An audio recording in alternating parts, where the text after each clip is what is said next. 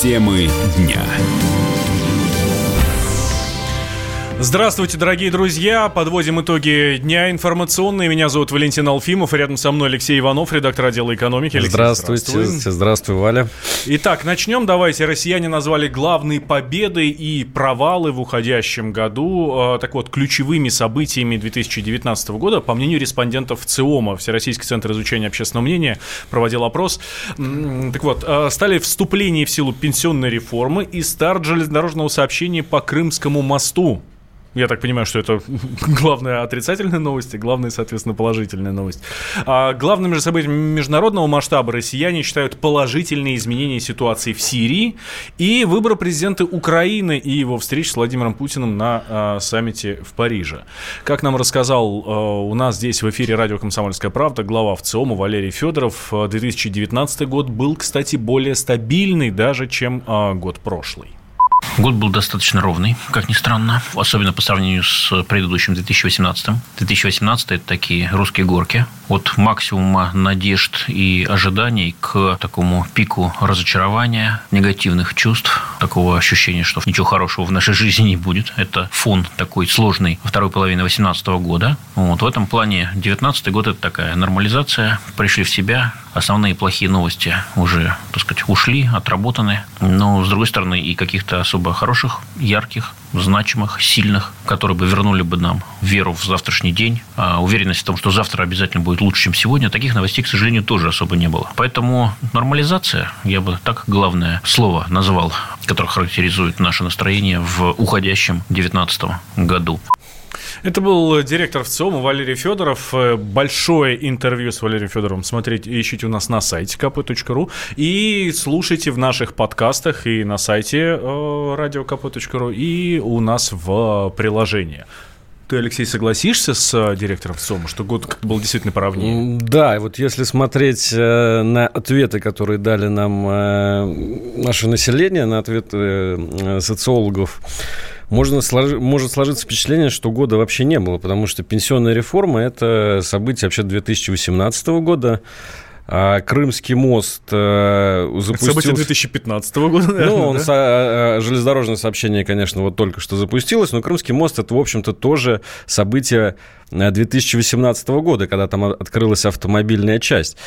И э, большинство я сегодня смотрел этот опрос на сайте ВЦИОМа, большинство населения вообще не смогло назвать ни одного а, события этого года, которое они бы считали важным. Ну, то есть можно сделать вывод, что год был просто очень скучный. Если уж так по большому счету говорить, он был очень скучный год, когда а, не было действительно каких-то ярких больших событий, а, и, и, вот люди вспоминают, что да, пенсионная реформа, ну вот с 1 января она а, запустилась, но это все уже то, что все баталии по этому поводу отгремели в прошлом году. Обида осталась у народа, но все это э, про прошлогодний, прошлогодний снег, все эти события. То же самое. Главным событием международного масштаба россияне считают изменение ситуации в Сирии. Ну, ребят, э, а что, собственно, Э, произошло. У нас ситуация в Сирии развивается на протяжении пяти лет, там постоянно какие-то положительные изменения происходят. Сложно сказать, что в этом плане в этом году какое-то серьезное событие произошло. Единственное, что действительно э, в 2019 году можно назвать таким ярким, наверное, и обсуждаемой темой, которая шла весь год, это Владимир Зеленский. Владимир Зеленский на Украине, э, который еще год назад, э, он был просто комиком, артистом. Э, он только начинал свою президентскую кампанию, и за эти 12 месяцев в 2019 году человек стал действительно международной сенсацией. Он попал на обложку Time, он попал, попал во множество курьезных и не очень ситуаций. И вот, наверное, единственное, чем 2019 год запомнится, это всей этой истории с Зеленским на Украине. Пожалуй, самый популярный политик 2019 года в международном масштабе. Да, ну, если не брать, конечно, Грету Тунберг. Который тоже тот, э, еще политик.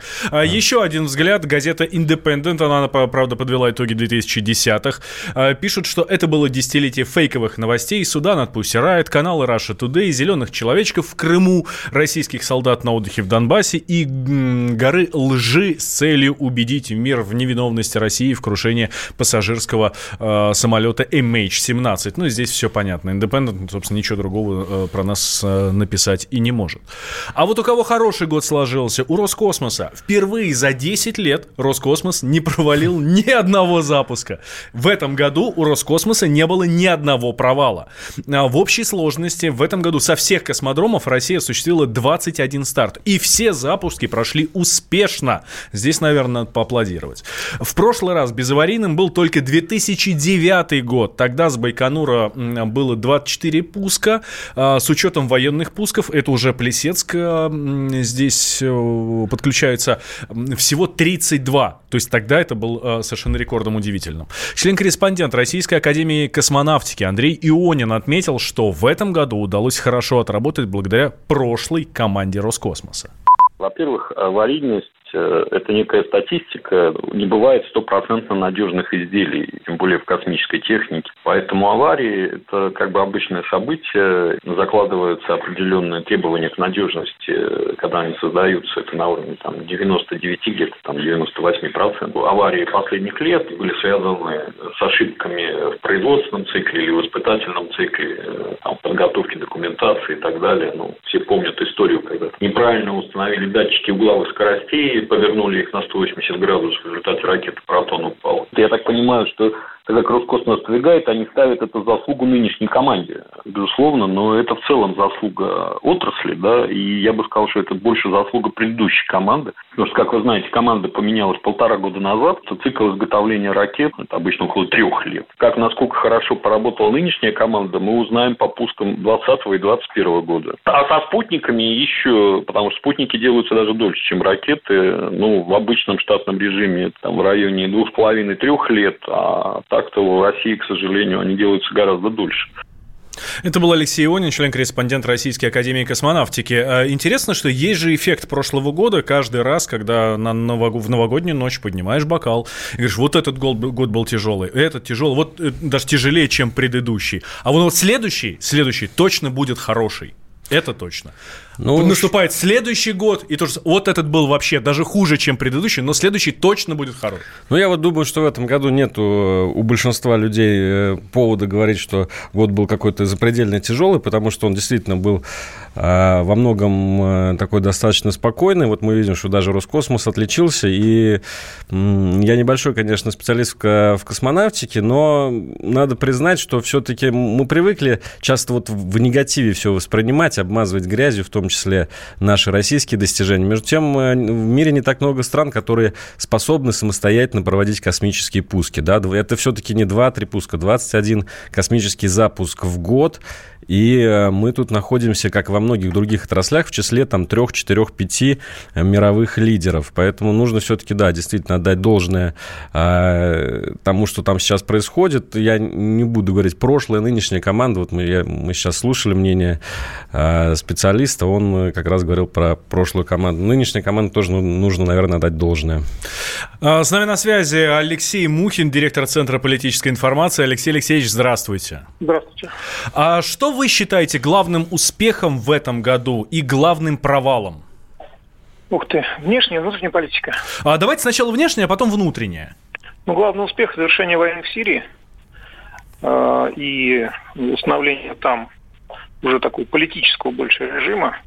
Угу. Здесь с вами вывод согласны оттуда, большинство россиян, оттуда, да. Начало вывода оттуда американских войск, что, безусловно, является фактом стабилизирующим ситуацию. На провалом я считаю то, что Россия и США не договорились пока, во всяком случае, по стратегическим вооружениям. Угу. В то время, когда СНД почил в Бозе, да, почил, вернее, в Бозе, а перспективы переключения, продления, пролонгации СНД-3 пока очень весьма туманны. На внутреннем треке я бы отметил не имплементацию майского указа и не исполнение в большей части нацпроектов, что весьма прискорбно и президент об этом говорит постоянно. Вот. Э, успехом на внутреннем, внутреннем треке я бы назвал все-таки сохранение политической стабильности, несмотря на усилия наших западных партнеров, которые перманентно увеличивают количество денег, выделяемых на дестабилизацию э, ситуации в стране. Называют они это сдерживанием России. Ну вот интересно, что россияне по опросу в ЦИОМа считают э, главным провалом 2019 года вступление в силу пенсионной реформы, а главным, главной победой это старт Крымского моста.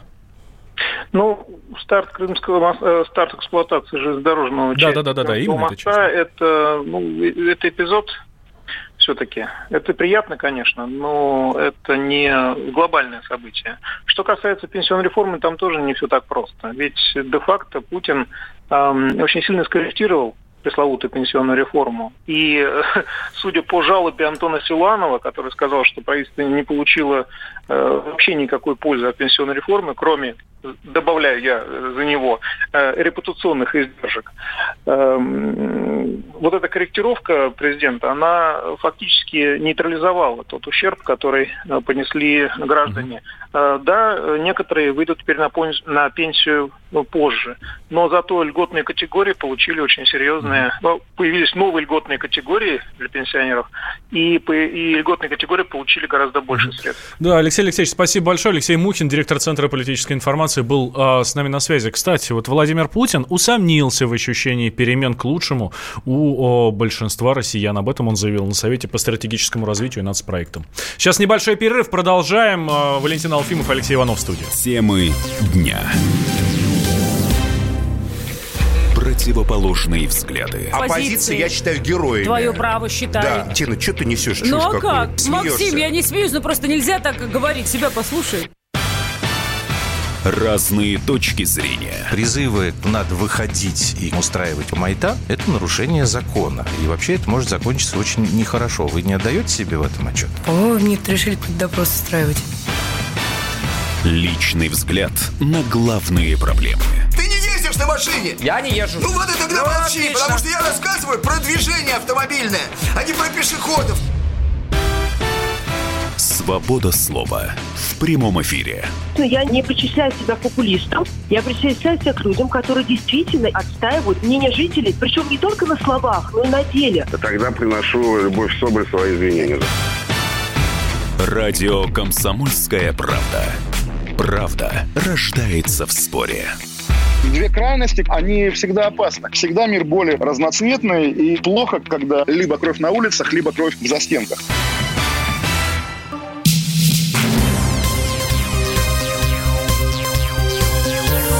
Темы дня. Возвращаемся в прямой эфир радио «Комсомольская правда». Подводим итоги. Итоги дня информационного. Валентин Алфимов и Алексей Иванов здесь в студии. А, итак, а что нам вообще запрещали в этом году? А, в этом году было принято очень много законов и нововведений. И некоторые из них при этом были совершенно спорными. Давайте, друзья, мы сейчас наш взгляд на этот вопрос представим. А пока мы у вас спрашиваем, э, на ваш взгляд, какие самые нелепые законодательные инициативы в 2019 году были. Вайбер, WhatsApp, плюс 7 967 200 ровно 9702 э, для ваших сообщений. Коротко, можно буквально двумя словами о том, о сем, о пятом, о десятом. Так, а теперь, как я уже обещал, наша справка о том, эм, какие самые нелепые инициативы были спорными в этом году. Справка.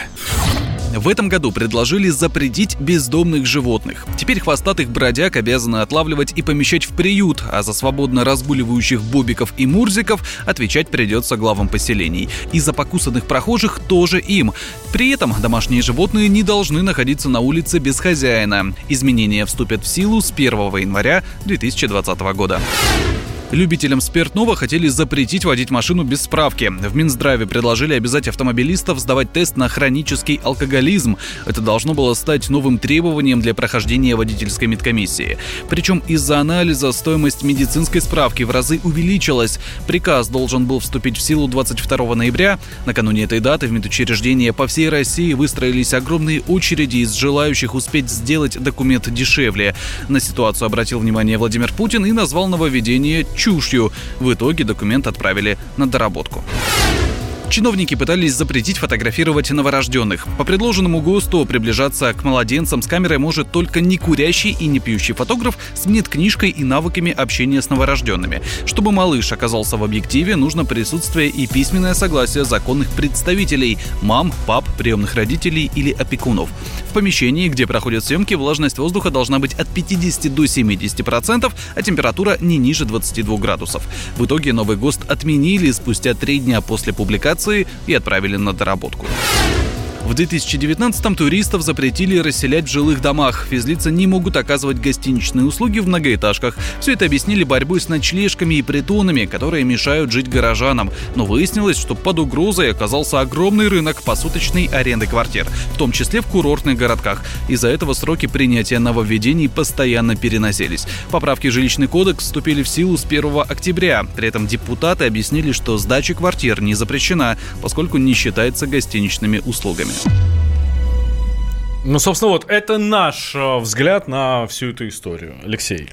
Ну, да, действительно, я могу припомнить еще несколько, наверное, такого плана инициатив. Например, а, запретили осенью курить на балконах, если помнишь, Валь, да? да. Тоже широко обсуждалось э, в народе. Дурацкость здесь в чем состоит? Не в том, что э, это какая-то плохая идея. Там понятно, что каждый раз э, депутаты пытаются отличиться, заложить в это э, какой-то свой самый пиар, что они делают на благо народа. Проблема в том, что заведомо неисполнимые законы. Это, э, а когда закон неисполним, он э, наносит э, ущерб репутации государства. Ну, кто будет следить за людьми, которые курят себя на балконах? Как это будет все пресекаться? Механизма абсолютно нет. То же самое, например, вот сейчас озвучивали закон о том, что не должно быть бродячих собак и кошек. С языка да? снял. Да, ну да. как, как? Я, и, и все это будет, естественно, возложено на какого-нибудь несчастного муниципального чиновника зарплаты 18 тысяч рублей, которому скажут, вот, слушай, Василий Петрович, с завтрашнего дня э, ты должен отловить всех бродячих собак и кошек на верной тебе территории. Ну, абсолютно невыполнимые законы, невыполнимые указы с медсправками, абсолютно истерия была, помните, неподготовленная. Странно все это. Так, а мы спросили у жителей Москвы, какие законы, предложенные депутатами, они считают странными. Давайте услышим. Закон вот о семье, который сейчас везде обсуждается с подвохом, мне кажется. Потому что надо как бы поглубже в это дело вникнуть и посмотреть. Он больше вреда принесет семье, чем пользы. Это не те люди, которые, как мне кажется, разбираются в этом деле. Ну, если установка отечественного пола поможет людям в чем-либо, точнее, если они смогут этим пользоваться, то пускай делают. А так, на ваш взгляд, это не нужно? Нет, конечно. А, я считаю то, что дополнительные справки на права – это лишний закон, и все очень просто, потому что сейчас э, были огромные очереди в медицинские центры за получением этих справок, э, что очень осложнило, в принципе, получение прав для как молодых, так уже для подтверждения имеющихся прав людей. А еще я против закона о суверенном интернете. Ну, это очень сильно, во-первых, ограничивает э, людей в праве выражать свое мнение и себя. Я считаю очень глупым закон о том, чтобы запретить родителям фотографировать новорожденных детей. Это как-то очень странно, потому что сам родил, фотографируй, если хочешь. Более того, даже детям заводят сейчас Инстаграм, там тот же Гном Гномыч, сын Яны Рудковской, и ничего. Суверенный интернет. От кого суверенный интернет? Глобальная сеть. Суверенность – это значит что-то замкнуто в кругу каких-то своих внутренних заморочек и проблем. Нет, это идиотизм, это глупость. Вот я считаю, что не все животные обязаны гулять именно с хозяином. Для кошки это нереально. Я и живу на первом этаже. У меня кошка. Кошка я подобрала. Но гулять-то она привыкла. Первый этаж, форчику открываем по-любому очень сложно с пенсионной реформой. Он двоякий. С одной стороны, если очень глубоко вникнуть в этот вопрос, то правительство право, а с другой стороны, по населению это, конечно, ударило. Не надо было женщинам вообще прибавлять. Вот Все держится в нашей стране только на женщинах. Эх, и не поспоришь ты ведь с таким высказыванием. Да, конечно. Женщинам у нас везде дорога. Ну, интересное мнение людей. Многие говорили про, сувер... Э, про суверенный интернет. Э, но мне кажется, до сих пор пока еще мало кто понимает, что это на самом деле такое. Суверенный интернет. Э, все... Хотя даже в студии, у нас здесь, в студии радио «Комсомольская правда», интернет-омбудсмен Дмитрий Маринчев и эксперты пытались нам объяснить. И вообще говорят, что штука-то хорошая. Ну, да, власти говорят, что штука хорошая. На самом деле, те аргументы, которые власть приводит, они, ну, действительно стоят, э, стоят, стоят того, чтобы их услышать. Они говорят о том, что мы не можем, а у нас критическая инфраструктура завязана на интернете, мы не можем полностью зависеть от э, иностранных э, компаний, которые нам поставляют какие-то услуги интернета. И мы должны полностью обеспечить этот суверенитет, так же, как мы, допустим, обеспечиваем продовольственную безопасность, чтобы не зависеть, как мы хотим обеспечить лекарственную безопасность, хотя у нас пока этого не получается в полной мере. Но есть действительно ощущение, что суверенный, суверенный интернет это скорее, ну, скорее всего, палка о двух концах, э, когда э, не, не только обеспечить безопасность э, для инфраструктуры вот этой самой критической, но и чтобы в случае чего иметь возможность управлять интернетом. И сейчас мы видим, что во многих странах уже могут на время глушить, допустим, интернет. Я напомню, что совсем недавно Э, говорили о том, что будут проводиться у нас испытания по суверенному интернету, ну, будут его они прошли, испытывать. Да. Вот. И как-то так случилось, что совершенно параллельно упал интернет сразу в нескольких аэропортах э, очень крупных. Это Екатеринбург, Кольцово, это Новый Уренгой. Ну, я, я помню, Уфы. что была похожая история, когда у нас проводились не учения, а полномасштабные акции по отключению телеграммы. И тоже отваливалось все, что угодно, кроме, собственно, самого телеграмма. Вот. А, ну, в общем, следим. А, спасибо товарищам депутатам, которые не давали нам, как журналистам, скучать в этом 2019 году. Надеемся, что в следующем году их работа будет более плодотворная.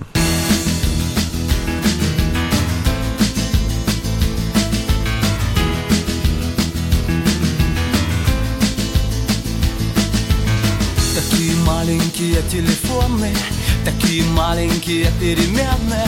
Законы Оман еще не знакомы. В таких ботинках моря по колено. Не надо думать, что все обойдется Не напрягайся, не думай об этом.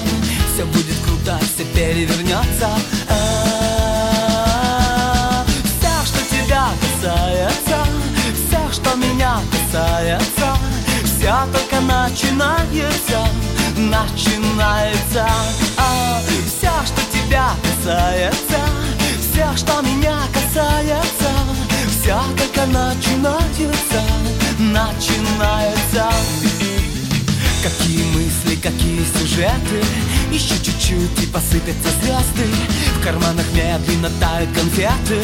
Мы понимаем, что это серьезно Не надо думать, что все обойдется Не напрягайся, не думай об этом Все будет круто, все перевернется А-а-а касается Вся, что меня касается Вся только начинается Начинается. А, Вся, что тебя касается Вся, что меня касается Вся только начинается Начинается ты задеваешь меня за живое. Давай сейчас, а потом еще ночью. Ты будешь рядом, ты будешь со мною. И между нами любовь это точно. Надо думать, что все обойдется. Не напрягайся, не думай об этом. Все будет круто, все перевернется а, Все, что тебя касается. Вся, что меня касается. Вся только начинается начинается.